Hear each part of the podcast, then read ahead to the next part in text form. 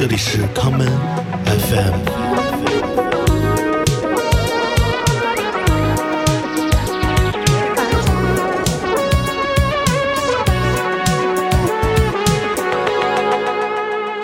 开始放首歌，选什么歌呢？嗯、放一首我自己的歌吧，可以啊，就是你的歌很多呢。放最满意的嗯应该是逐日那一张 EP 的那个第二首，就是 Acceleration 那一首。那我们先听这首歌吧，嗯 Acceleration》嗯来自一九年的那张 EP 对。In Pursuit of the Sun。我们先听一会儿。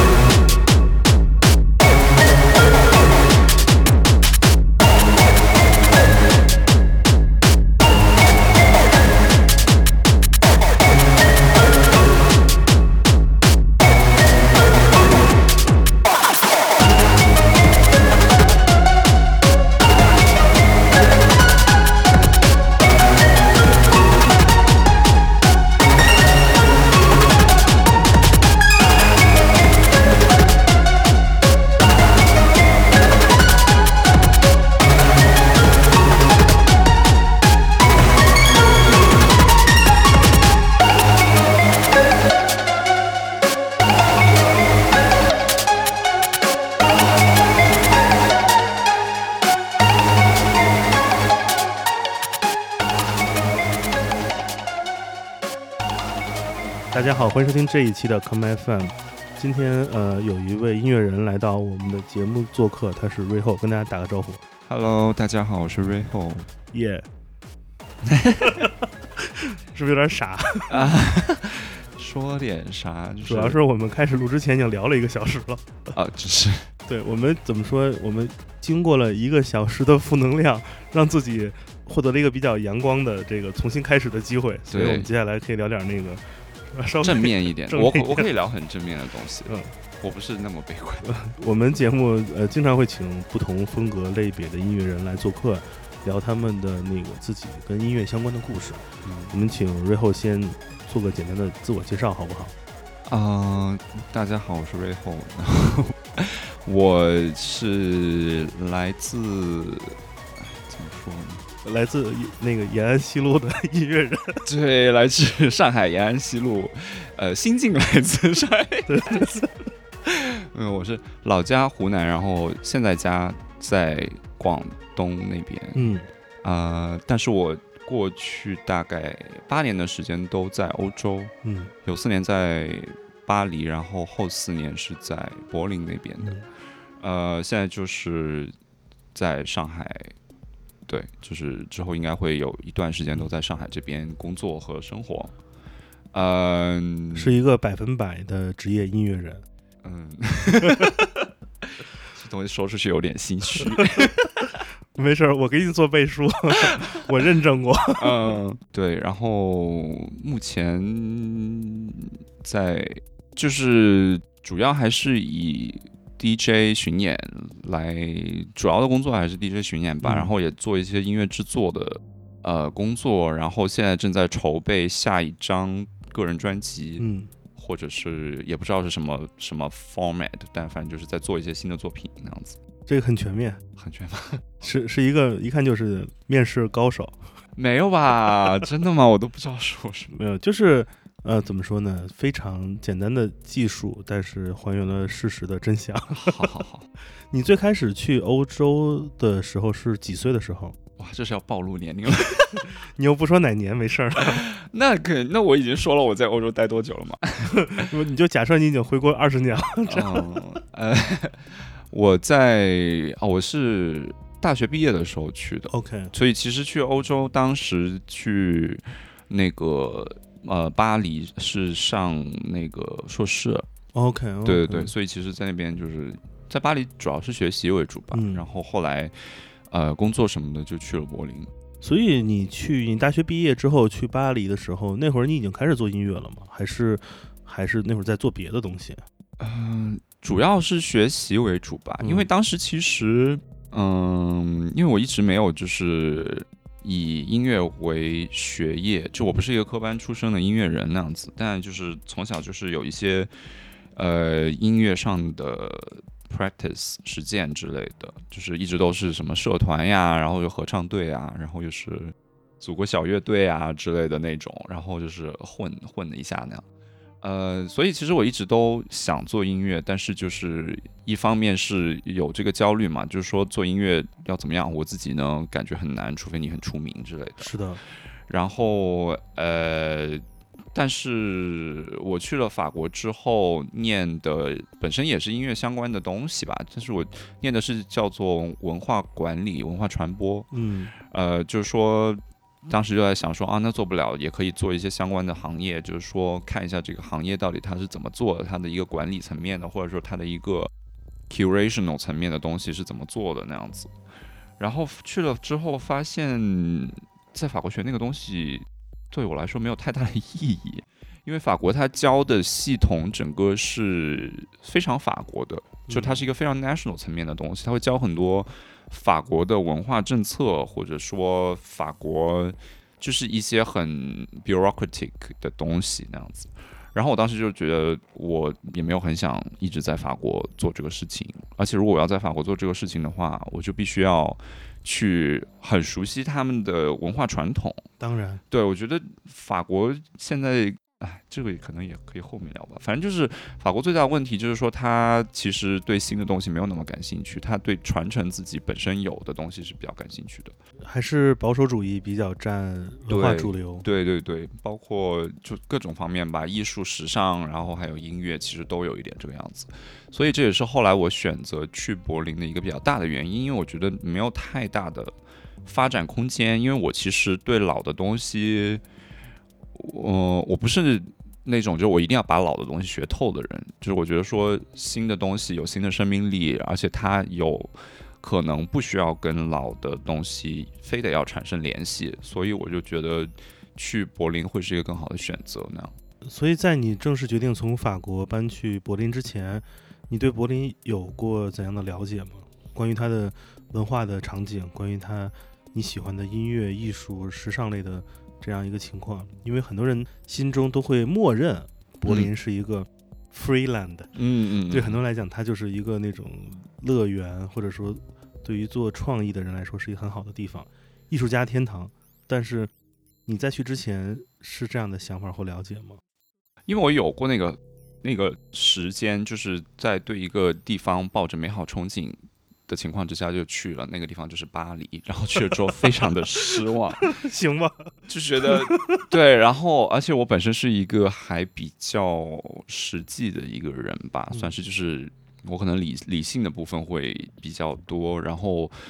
呃，所以我在去柏林之前，首先是听到了很多，就是别人跟我说的说啊，柏林很好啊什么的，就是很多年轻艺术家都在那边，特别是做音乐的话，去柏林的话会很好很好什么的。我听了，然后我就觉得说，哦，那去看一下嘛。然后我其实算是考察了很多次，我才真正的搬过去的，就是可能去了三四次吧。然后最后一次我是有一个暑假的时候在那边。就是 Airbnb 租了一个房间，待了大概一个多月，嗯然后就是所有的 club 都去了，然后我也是认识一些人的情况之下，我才最终决定搬过去的。嗯就是对我还是做了一些准备那样子，所以就是我觉得后来他给我的一些 input 也是在我预料之中的一些事情那样子，所以对我是，而且我。可能我也没有真的相信什么所谓的 freeland 这种东西，因为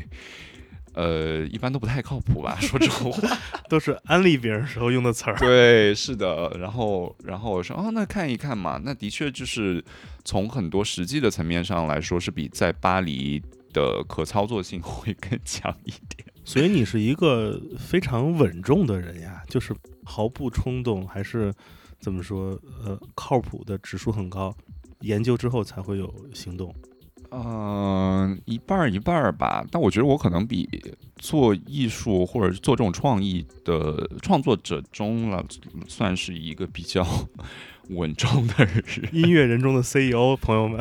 呃呃，那也是也没有做出来什么事情，所以也不敢这样讲。所以当你正式搬到柏林之后，是准备在那边是找工作吗？还是呃以什么身份在柏林生活？嗯、也没有找工作，其实，嗯、反正就是先在那边，就是也是做创作那样子。嗯因为其实我搬去柏林之前不久才开始 produce 那样子。因为其实我一直想做的是歌手，就是从以前在国内，然后一直到了法国。我在法国做过很多事情，就是其实我最理想的模式，当时是觉得说啊，那国外有这么多优秀的制作人，然后我就很想说跟制作人一起合作来做项目那样子。然后后来发现，其实学制作本身没有那么难，就对于我来说，其实不是一件很难的事情。然后我就说，也没有找到合适的人选，然后其实大家也比较嗯保守一些，就是不太愿意跟新的一些人去合作。如果他不知道你做的，嗯，就是你如果没有做出来一些东西的话，可能不会轻易的跟你合作。所以我就是在法国的时候先开始做制作那样子，然后后来就是搬去柏林之后。稍微攒了一点钱吧，然后再搬去柏林的，就是我算好了，大概在柏林可以至少半年之内不用工作什么的那样子。然后去了之后，我就一直在，首先就开始做音乐嘛，然后后来就是呃申请了那个 BCR 的那个项目，那个 Berlin Community Radio 的那一个项目，呃，后来就对做下来了之后，慢慢的就开始有一些 DJ 的活儿找上来之类的，然后慢慢的就算是慢慢的就是也自给自足吧，就是开始开始在做这些东西，也也想过说，因为柏林它的那个艺术家签证，它其实属于 freelance 签证的一种，然后它就是它会限制你的 activity，它会限制你的呃那个商业活动、经济活动、经济济行为，经济行为，对对对，就是如果你跟你做跟你申报的项目不一样的话，你是是不能做的，就是在合法层面上是不能做的。所以我后来就是也没有去真的去找一个工作什么的，因为如果是要 paperwork 要做起来，还是没错。做不下来那样。对你比较一下，在法国和在柏林，音乐场景以及音乐场景的人，嗯他们最大的区别是怎样的？一些年轻的人啊，还有创作者，嗯，我觉得巴黎就是它真的的确就是传承的部分更多吧。然后我觉得很多年轻人他会是一个学习的成分更多，就是嗯，因为它也有很多这样的资源提供。因为我在法国的时候，我也的确是一做了很多学学习了很多东西，并不是只是仅仅在学校里面，包括它有很多展览啊，然后电影院的资源也很好，看电影什么的，然后去夜店也很多，然后也有很多那种呃什么 jazz jam jamming 之类的那种东西，就很多很多活动可以去参加。然后我就感觉在法国，在巴黎的话，的确年轻人他的一个这种呃。而且他也会看到一个那个 social structure 嘛，嗯。就特别就是说，他们会看到就是说，呃，他们想成为的那些人，的一个 lifestyle 是怎样的，他们做的事情是怎样的，他们就会往那个方向去做。那资本主义模型非常完美，对，就是一个非常非常坚不可摧的这样的一个模型。当然，它中间还会有一些政府支持之类的那些东西，是 pure capitalism 无法提供的。但是它整个的一个 social structure 其实是已经恒定的，就是在这个情况之下，本地的年轻人都很难说呃往前面就是做到最 top 的一个程度，然后就更不要说外来的了，就是就是一个很难做的一个事情。然后柏林相当于说，其实它已经在形成自己的一个传统了，它它已经开始形成它的一个 social structure 了。但是柏林因为资本还没有进入的那么快，所以它整个的一个场景还是一个一个一个的小作坊的一个形式。懂？然后，其实柏林整个的一个 social structure 可能算是圈子叠加的一个形式，就它不是一个金字塔的形状，它是一个分散的很多很多圈子，然后中间有有一些连接那样子。像是我们去那个湖里看到的那些荷叶、那些浮萍，它们对，那个形状，对有些重叠的地方，嗯嗯对，可能你的影子在我的叶片上，对，我的藤蔓又会牵扯到你的生长环境。对对对对对，基本上是这样的一个 structure，所以它进入是很容易的一件事情，你很容易在那里找到你的社群。但是如果你要在呃你想要获得更多的资源去做更大的项目的时候，柏林就会限制到你，嗯，就是而且下你圈层的那些人也会不认可的你这个，不太认可你这样的一个行为模式，会觉得说，那你就是要搞资本主义之类。这太有意思了，这两个非常，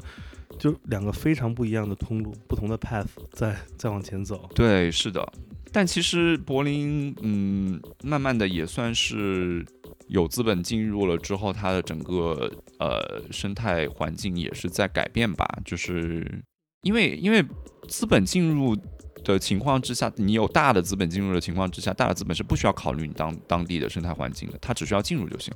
他看到了市场，他只要需要进驻就行了。它是很很野蛮的方法介入到一个对领域。资本就是这个样子的，所以柏林它还会有一些呃保护措施，或者说其实当地的一个 protest 的文化是很盛行的。包括当时特别逗的一件事情就是，其实 Google 是要在那边建大楼的，已经拿到了地了什么的。然后就是因为市民不断的在 protest，不断的在那个地址在那边说我们不要，我们不要这个东西，我们不要不要有这种大的美国资本进入，后来就没有弄。太太酷了。这个这个这种 product 文化其实从很多领域都有。我之前大概三四年前看到一个新闻，有一个时装品牌要在 Bochum 做时装秀，嗯遭到了当地的这个就是跳舞文化场景人的非常大的抗议。嗯嗯嗯，就是觉得他觉得这种来自民间原生态所创造的文化，如果有商业进入，其实是一种掠夺行为。嗯嗯嗯，这个就非常薄劣。思路吧，对，就嗯是一个挺柏林的思路那样子。然后现在其实，呃 b u r k a n 的地位已经坚不可摧了，因为它已经被划分为文化组织。哇塞，对，就是因为它这么长一段时间没有开，但是是它能活下去的一个很大原因，就是它已经。就是政府都在发工资那样子，而且它已经变成了一个对，它已经变成一个美术馆了。它在里面做一些展览的东西，就是在没有第一可蹦的情况之下 b u r k a n 依然屹立不倒。因为这个，我觉得也很正常吧，因为它是一个全 全世界人民的 treasure。真的，我觉得毫不夸张，就是是这辈子去过最酷的 club 就是 b u r k a n 了。无论它的音乐是不是对我的口味，嗯我对这个地方的看法是不会变的，因为没有可能再在另外一个地方出来一个这个东西。奇迹一般的。对对对，就是这样。进入 Berkan 就是一个朝圣一样的 experience 那样子。你觉得在柏林这种不同的圈层叠加、重叠和交错，其实对我们来讲，它带来最大的东西其实是可能性，嗯因为两个完全不一样的，比如说一个瑜伽圈儿，嗯，另外一个可能是 ambient 音乐，嗯，可能感觉这两个可能是完全没有关系，或者说一个做极简视觉主义的机构，那边可能是一个外送外卖的，嗯。这两个圈层可能当他们是平行关系，没有一个金字塔式的一个，你需要爬那个 social ladder 往上爬，你嗯。只是能在你的所在的这个 class 能触及到的话，嗯。这种交流、结合、重叠，就会衍生出一个东西叫可能性。嗯嗯嗯，你觉得在你的体验中，或者你的个人经历中，这种东西有没有发生在你身上，会给你带来你的创作上的一些影响？它激发你的可能性，就是柏林的这种特别的文化场景的这样关系。我觉得是，首先就是如果没有 social class 这个东西的限制，其实对于很多年轻人来说，并不是说他资源上会获得多大的改变，而是对于他自己来说，他的一个自信心、自信心的一个提升是很有帮助的，就不会打击你对做创作。对的，对的，就是就是有可能说你一开始的东西不够好，但是呃，不会有人特别严厉的去 judge 你，或者说。你的东西是好的，但是在一开始可能不能够卖钱，或者说不符合更上层那个 class 的一些审美。嗯，但是你有你的空间去让它生长那样子。嗯，那如果说到可能性的话，就是还是有有这样的，对，其实是有的吧。因为我觉得一开始我去的时候也没有像你说那样考虑的很清楚，因为我没有想好之后怎么赚钱或者怎样的。我就是去了之后，看到了有一个项目，我就去申请了。然后包括本身在 BCR 那个圈子的人也不认识我是谁，嗯，然后结果就申请上了嘛。然后就是说明他们的一个想法还是很是很开放的，就是你东西做的有意思或者做的好的话，他就会觉得，呃，我们可以支持你嗯那样子。然后慢慢的就是。呃，认识了很多，就是本身连着他们那个圈的做艺术的也好，做 fashion 的也好，或者是做派对的人也好，然后发现大家也都是从不同的圈层，就是慢慢的介入到这样的一个场景中去的吧。但是它其实不同的圈层之间也会有一些无法跨越的隔阂，我觉得。嗯就它是有可能性存在，但是并不是说绝对的 open。对的对的，因为我觉得人都是有限制的，就是并不是说每一个人他的脑子中都可以直接打开那个，就是啊，我可以直接就是合作的一个可能性，就是有的人他可能程度。呃，就会他会更 open 一些。有的人他可能就是他找到他的舒适圈之后，他就会一直待在那个圈子里面。懂，然后柏林后期给我的感觉是有一点太这种感觉了，包括他们反对资本主义的这样的一个行为方式，其实是也是一个 overprotected 的一个行为，在某某种程度上说，比比如说反对资本主义是一件不好的事情，嗯只是说，嗯，但其实他把很多东西是误认为是去反资本主义，但其实是他他在拒绝另外一些东西的进入。嗯就他认为他的那个生态系统，他那个小圈子的生态系统已经完整、已经足够的情况之下，可能很难去接纳一些在审美或者是价值观上面跟自己不是那么相容的一些别的东西的进入，那样子就会会存在一些这样的问题吧？对，这样的感受，因为我们生活都生活在上海嘛，嗯，这样的感受其实对我们在上海生生活的人来说，其实是很难理解的。对，因为上海拥拥抱 capitalism 的热情，也不是说过分的贴脸吧，但是他就说，嗯，就是有更好呀，对，是这样的一个一个嗯姿态。嗯那同时，上海在欢迎呃 creators 创作者们，也是觉得嗯 OK，因为站在资本的角度来看，他们愿意承接或看到更多的新事物发生。嗯而创作者们又是一个非常觉得，呃，有商业进入是一个一个 buff 更好，嗯嗯嗯，所以觉得嗯如此看来，其实这种体验真的是一个非常在高速发展的一个地域才有的一个特殊的需求，它的供需关系非常的明显。对这个事情，柏林可能跟上海完全就是 相反的两个状态是吧的。，对，对的，然后其实怎么说呢？因为柏林那种又会，它在逻辑上其实是跟区块链那种那种想要达到的一个一个方向是很契合的嘛，就是是整个是一个无无政府主义，然后你是仅仅靠你的一个 free will 就能嗯够 drive 整个经济的一个发展。呃，所以我不知道柏林它的整个社会结构到底是更加未来的一个社会结构，还是说它只是一个乌托邦的东西，因为这个东西可能现在来判断还为时过早吧。嗯，我觉得有几个基数吧，一个是 population，嗯呃，柏林的这样一个人口，或者说呃提供供给于绝大意义上的这些公民来说，它其实是有限的。嗯，如果把一个一个 mega 的一个数量级的人口扔到柏林，那像是 handle 不了。怎样的一个地狱般的场景？对吧？就是现在算是，我觉得整个欧洲现在的情况，就算是有一点这样子吧，就是嗯完全没有任何的承担承受这种风险的能力，因为你管不过来这样的人，你的 free will 就是大家就是。每个人的想法都不一样，那他每个人对待疫情的一个态度就会不一样，然后没有办法有一个整体的一个调调度去能够让大家都去做同一件事情，那就是那就就现在这个样子。对 就就没有办法的办法。对，是的。呃，所以你从呃柏林选择回来，是有什么契机吗？是你有觉得是跟你的音乐创作有关，还是说有什么想法是决定搬回来？主要是因为疫情吧。这是一个无法拒绝的理由。是的，是的，因为我搬得很匆忙，嗯。我东西我大概一个星期之内我就决定说我要走了，然后马上买了机票，然后当时那当那个飞机我记得还是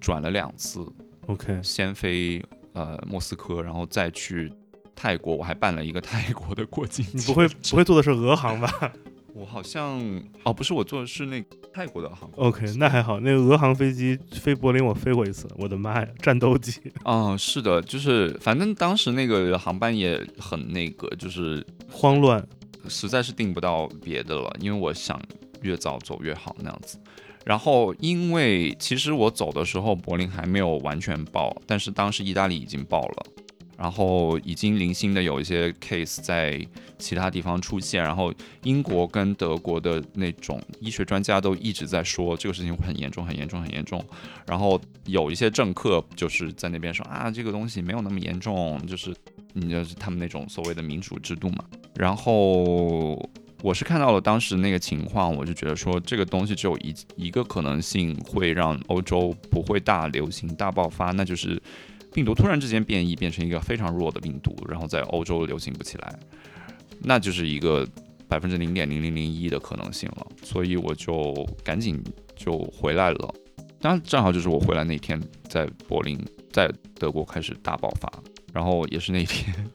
呃，从德国从皇马转成了红马。整个疫情期间，呃，我一直挂在 Clubhouse 上面。嗯 Clubhouse 有一个非常大的在驻德国的艺术从业者的一个部落吧，哦他们有哦应该有超过五六十个人，嗯每天听大家讨论今天的情况。嗯就是说我我的室友中招了，说我们很想安慰他，只能去亚超买只老母鸡给他炖汤喝。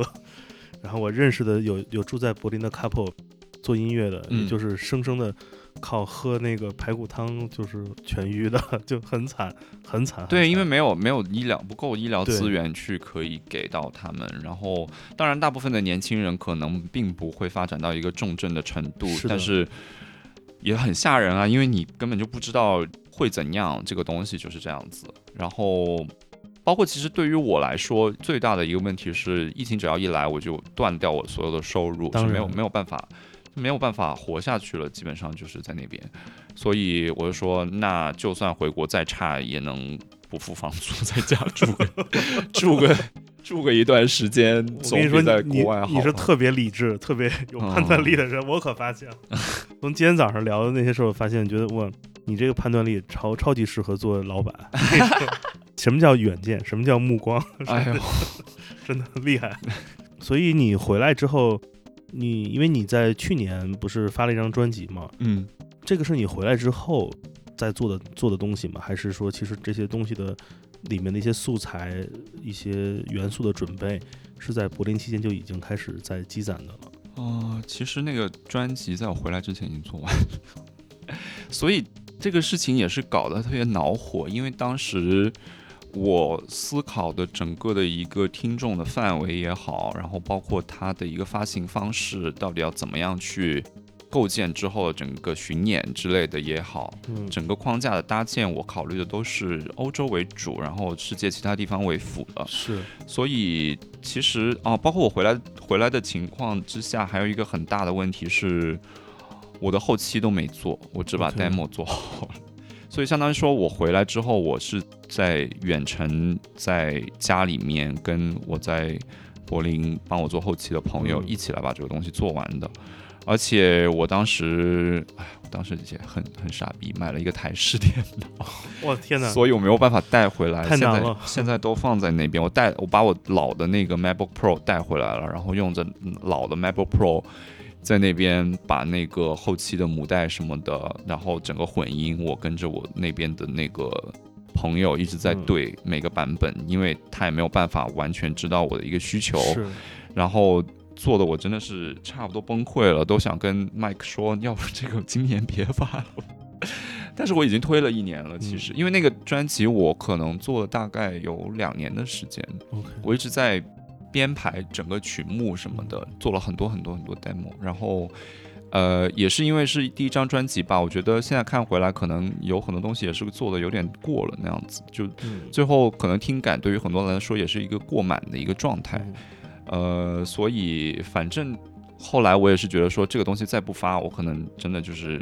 要疯掉了，就是我必须要把它发出来。发出来之后再做什么事情，那是以后的事情，先把这个东西 赶紧发出来再说吧。所以后来就直接发了。明白对，我们先来听一首来自这张专辑的歌吧。嗯，嗯，这是去年九月份秋天，对呃，正式出版发行的专辑《嗯 Love and Light》。对，然后我们选首歌给大家放一下，放完之后我们回来聊聊这张专辑的故事。好的，你想放哪一首放那个还放那个 Elders？Twelve。Twelve 好，这首歌也是我整张专辑最喜欢的一首。啊，好的，谢谢。我当时想到宇多田光，是啊，灵感就是来源于哎啊，真的假的？真的呀。好，那我们待会儿聊，待会儿待会儿聊。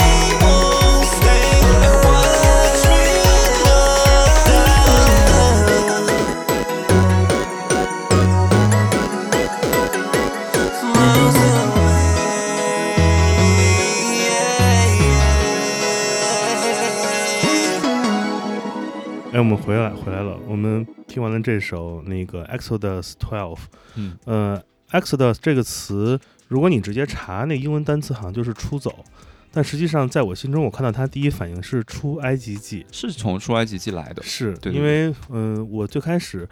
对他有印象是有两个，就是专辑或者音乐吧，嗯。给我带来的深刻印象。那时候还是很小的时候，嗯，第一个是来自于 Bob Marley，他有一张很嗯经典的专辑，就叫《出埃及记》。对对。然后另外就是那个小时候听 J-pop 年代，我最喜欢的日本歌手宇多田光的专辑《Exodus 零四》。嗯嗯对，所以真的是跟这个有关系吗？对，就是一个非常大的 灵感来源。？OK，而且其实专辑名字也有关系，因为是是。Love and Light，是哦对，对啊对呀而且宇多田光也是 Hikaru Hi- 对 Hikaru，而且他以那首歌，呃，有一首歌就叫《光》嘛，是，对，所以就是他对那个意象其实也是有，嗯。而且其实这张专辑算是跟上一张 EP 有承接，因为那个是 In Pursuit of the Sun，嗯对，然后就是 Light Heat，然后还有 Sun 这种感觉，就是那一个时期其实我比较追求的一个东西那样子。嗯，嗯，说到宇多田光，开始歪我字样了是吗？就是其实很多东西都可以聊吧。嗯我觉得，因为他对我潜移默化的影响实在是太大了，嗯而且他基本上算是陪伴了我整一个青少年时期。嗯就是当别人都在听一些什么 Twins 呀，或者是国内我还不知道当时红的是谁。就是那那那种所谓的。呃，怎么说？网络歌曲火热年代，刚刚有了好多这种，对，算是网络歌曲，什么老鼠爱大米之类的，或者是什么超女啊之类的那个年代，对对对。嗯，我基本上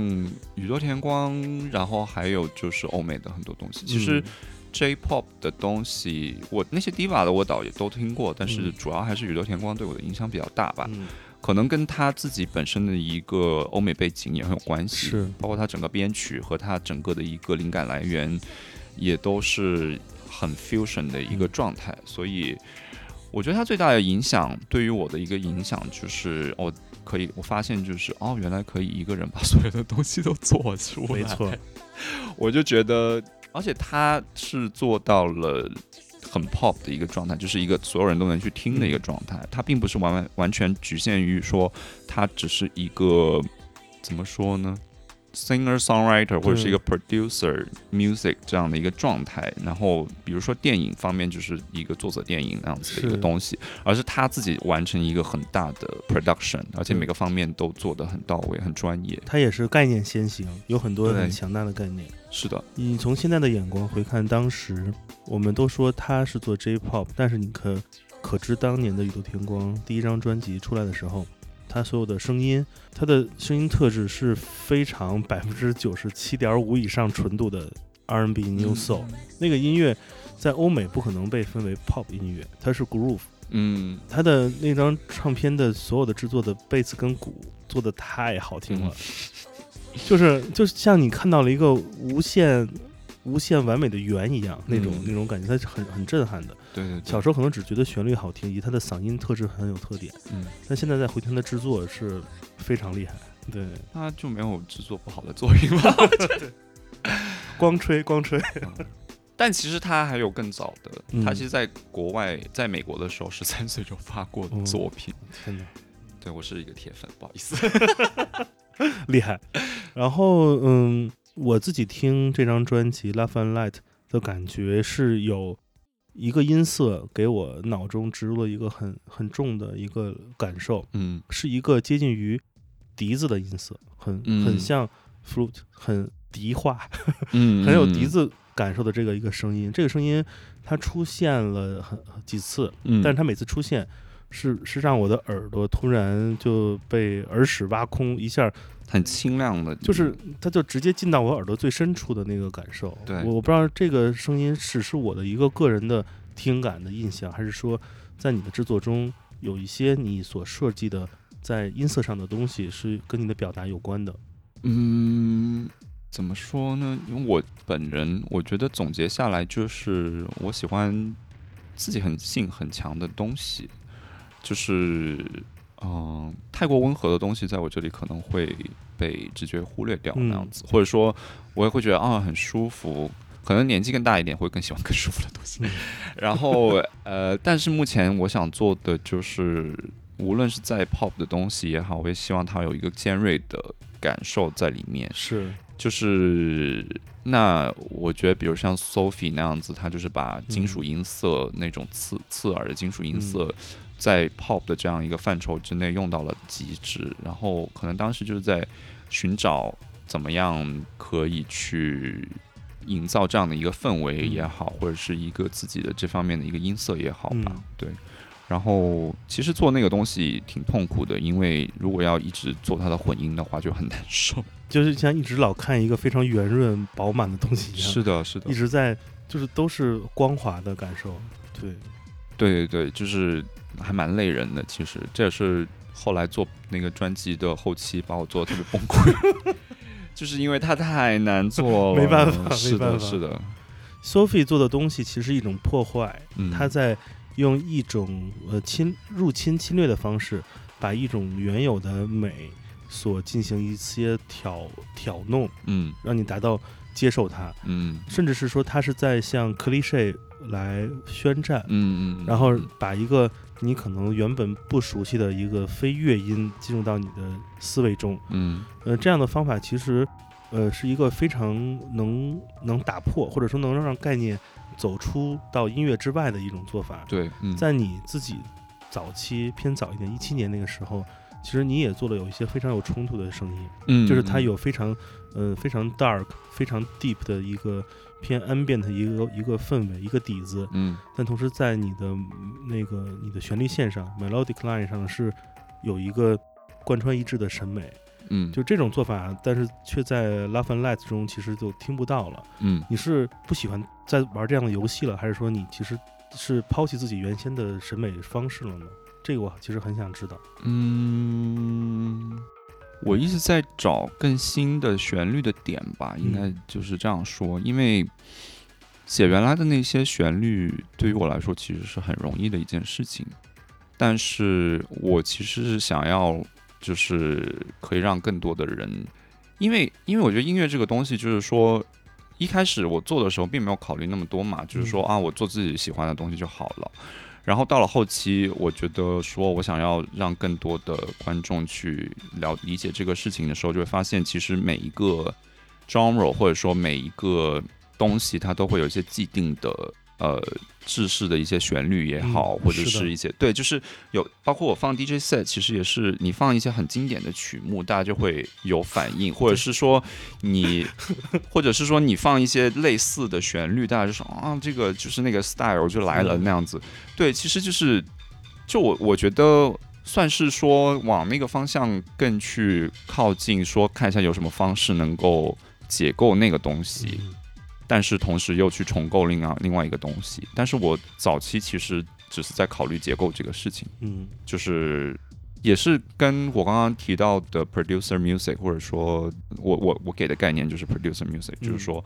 那其实就是只需要满足你个人的一个喜好，或者说你身边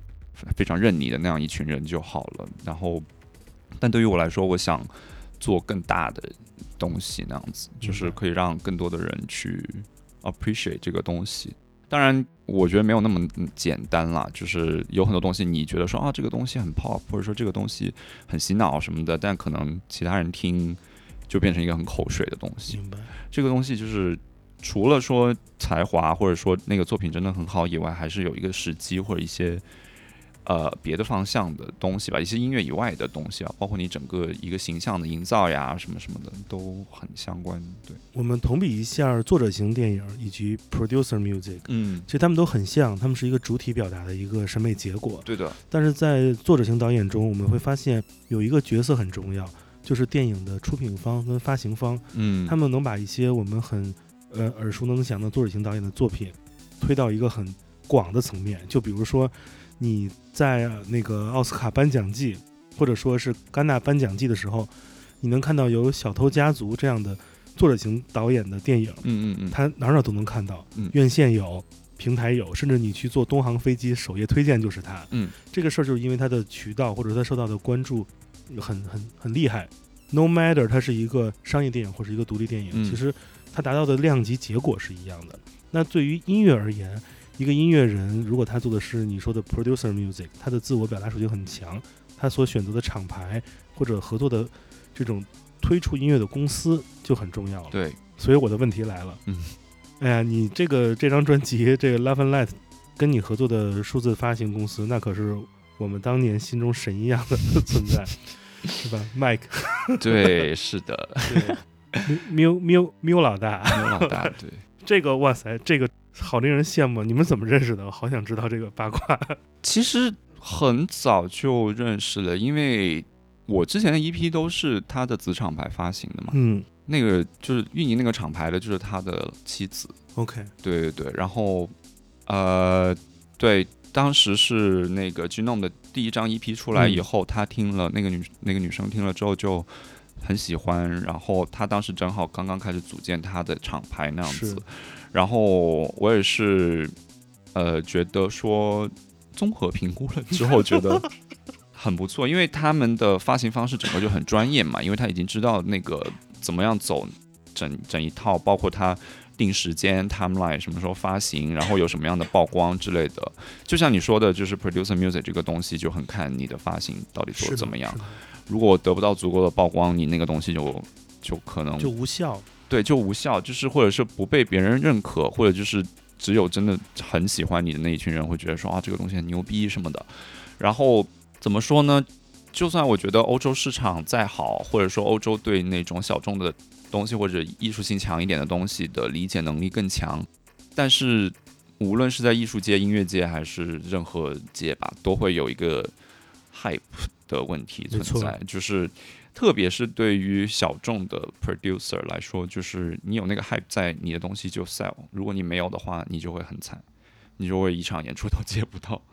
就是这样子的。就因为我认识太多很优秀的制作人也好，然后音乐人也好，或者是做别的方向的东西也好，但他就是一个是因为机遇，一个是因为他本身的一个线路规划没有做好，就导致其实很影响他后面后期的一个发展吧。对，然后跟 Planet Mu 的合作，一个也是觉得一直以来他们发行的东西都很好，包括他整个的一个呃对音乐的整个的一个知识和他的整一个阿凯的一个东西都做得非常好。然后我觉得怎么说呢，就是包括像这张专辑，可能对于我和 Mike 来说都是一个冒险吧。嗯，就是其实你把我的东西单放在它整一个那个呃系列中 discography 其实是不不太 make sense 的一个事情。然后，但是也有可能说，那凭这个作品，可能他就可以转型，就是开始做一些更更新的一些东西，把把 producer music 跟更 pop 的元素结合起来。这个在 Sophie 跟阿卡之后也算是一个比较大的方向。嗯然后还有 PC music 这样子。然后，嗯，但是很遗憾的就是疫情来了。哎，遗憾事情太多了。疫情来之后，对，遗憾的事情非常多，就是这是其中一个小的遗憾吧。嗯，反正就是跟他们的合作也很有意思，因为就是我觉得双方都是在试的一个阶段吧，就是包括做后期的整个的一个方向的把控啊什么的，也是做了很多很多很多的版本，然后就是一直在听来听去，然后就是在对比什么什么的，明白。最后对，最后还是我觉得最后的结果还是在这样的一个大背景之下，算是一个很好的结果。因为在电子乐迷的认知中，Planet Mill 是一个 IDM 音乐时期的一个旗舰性的一个一个 label。对的，嗯，那在新的音乐来了之后，呃，这些新的 genre 出来了之后，我们其实找不到一个呃非常集中的领域去把他们都给集中在一起。嗯，很多优秀的音乐人都是散落在一些以 UK 为主的这些怎么说，就是传奇电子音乐厂牌下。嗯。我们看到了 WAP 嗯，推出了这么多新的音乐人、w a p 已经早早在五六年前就已经完成了对于新一代后分类、后风格的音乐人的一一种怎么说呃 represent，对的，他们都嗯走出来，嗯嗯，而且 WAP 整个的唱片公司的气质形象也已经跟上了这个时代。对的，他们其实在做一件什么事情呢？他们并没有，呃，让电子音乐断代，他们是一直承接着每个时代的一种电子音乐表达的方式。那 p l a m i n Neil 其实他其实一直是 Mac 自己自己为主的，推他自己的作品。而且自一三年之后到今年的这八年期间，其实那个 Music 自己的这个创作 ID 就没有发什么新歌，全是一些老作品。嗯带孩子去了。你看看，生活停了很多事情，因为之前还会 做。做 club night 之类的东西，哦对然后他们其实其实二零二零年有很多计划的，包括嗯当时我的 booking agency 也在帮他们弄整个的呃 Planet Mill 的 tour 之类的。因为会因为其实已经签了一些比较新的制作人什么嗯。的，其实如果整个转起来的话，应该是会转型更加成功的一个方式。但是因为它中间实在是断了太长时间，就是没有在没有在 follow up 那样子，对，所以其实是有一点点遗憾吧，我觉得。但是今年他他又出了一张，他出张全新的，嗯。是把他之前这么多年以来真的是一张新新作品，嗯就有点 ambient，但是又他的那个鼓就是非常 classic IDM 的那些东西出来。嗯，我当时一听，我觉得哇，好那种怎么说，时光荏苒，白驹过隙，特感动。嗯，是的，还是挺有意思。在整个这个时代，就是二零一零之后，不同类别的新新的音乐出来之后，有一个关键词萦绕在很多人的身上，那就是 pop 流行。对，无论是那些我们熟知的做 hyper pop，甚至像 Arca 这种 I want 很很很很鲜明的，嗯。其实流行这个元素一直未曾改变过，人们总是想给它赋予新的定义，嗯，而却不知道如何驾驭流行这个东西。嗯。而在你的整个创作过程中，其实流行也是一个非常重要的一个核心，对，就 That's Pop。但你能讲讲你心中的 Pop 是什么样的东西吗？怎么说呢？我觉得这个事情其实还要说到另外一个关键词，就是 deconstructed club，OK OK，又是一个很嗯，这个就是一个，因为我觉得 deconstructed club 的存在跟网络很有关系。嗯啊、特别是网络大流行，然后在嗯、呃 SoundCloud 和，因为其实我最先是从在商号上面活跃的，然后包括认识的所有人也是通过 SoundCloud 这个平台去认识的，然后包括到后面以视觉为主的 Instagram，然后还有就是一些别的一些方式，但是总体而言就是虚拟的 space 代替这个 physical space 的一个趋势导致的吧，然后。其实就是说，我们现在终于发展到了那个 Andy Warhol 之前讲的那一件事情，嗯。就是 every can everyone can be a, a star for twenty seconds。嗯。就是所以现在 pop 特别难被定义，就是因为它其实呃在被打散，就是是啊、不会就很难很难再出现所有资本或者所有资源都集中在一两个人身上，然后这个人成为那个时代的一个巨星的那样的一个场景了。之后应 Iconic 该的对对对对，iconic 的一个东西，然后就是最后可能都会变成说，有很多很多的意见领袖或者是 pop star 在他们自己独自的领域，然后有一定的 following，但是你跨越到另外一个圈层，可能就完全不知道这个人是谁。是的，然后其实国内现在算是很明显的一个这样的一个情况吧。然后包括所选出来的 idol 有很多就是。可能上了电视的会大家的记忆点更深刻一些，特别是对于看电视的人来说。但是像我这种不看电视的，就是很多的人会说啊，那个是谁？我真的不知道。而且看了一眼，觉得说我觉得没有必要知道他是谁。所以就是 pop 这个东西，从音乐层面上面，它也是有这样的一个可能性，就是与 producer music 的结合能够嗯更加紧密，而且从小作坊的一个呃工作模式能够去驾驭的一件事情了。因为之前要推一个 pop star，比如说推一个 Britney Spears 或者推一个 Madonna 那样子，你没有巨大的资本在后面支持，是很难成功的一件事情。但现在就是什么人都可以出来，就是当然还是有一还是有一些大的趋势在啦，就是包括说跟整个时代大家的一个审美趋势也很有关系。但是目前你能看到的，就的确就是更加多元化，就是有很多，因为这个跟命文化的一个传播也很有关系。就是其实大家对这个东西都没有那么 serious 了，就是都是有一种调侃的一个心态在里面那样子。就是这个也可能嗯跟解构很有关系吧，就是他们把所有的传统都在进行一个解构的这样的一个做法。后现代收集了所有的欲望，是的，是的，就是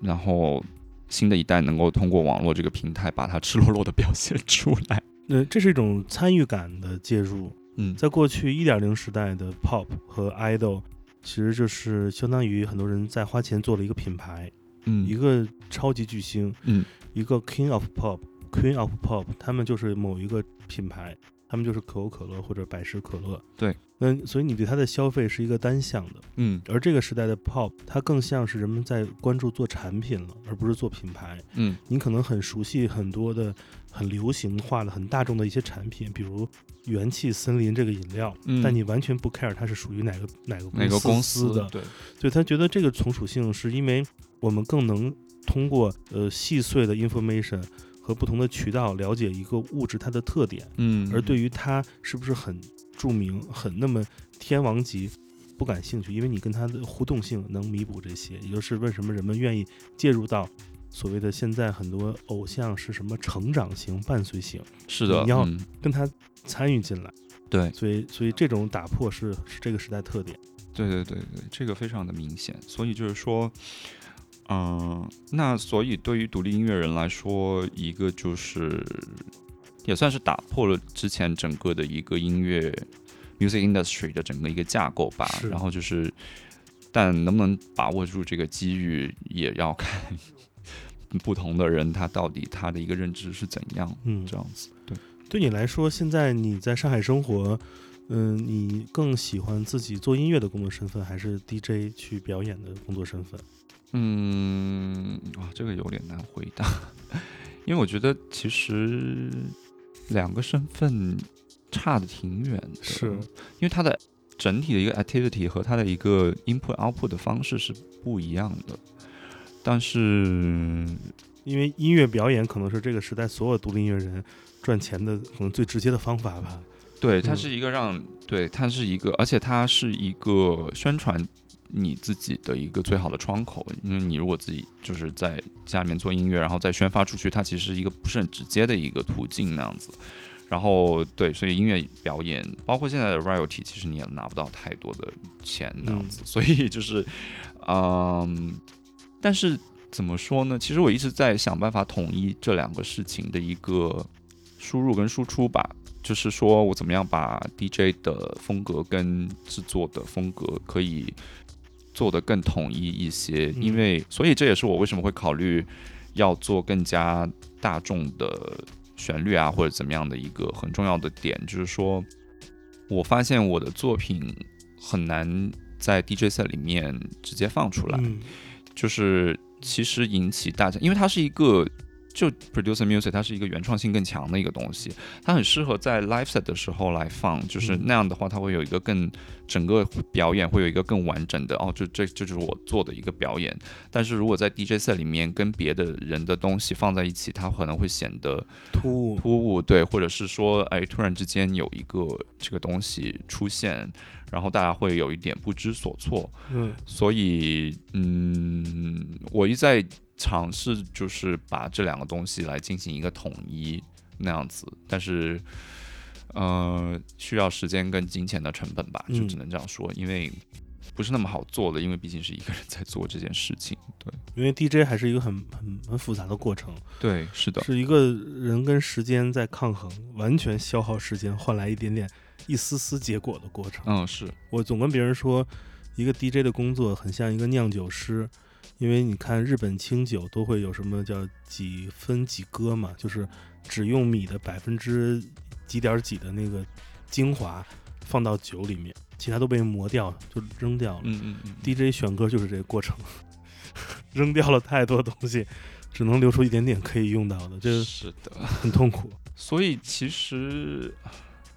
我觉得我没有办法像真正的大的 techno DJ 那样子做到，就一巡演起来可以一个星期演四场，然后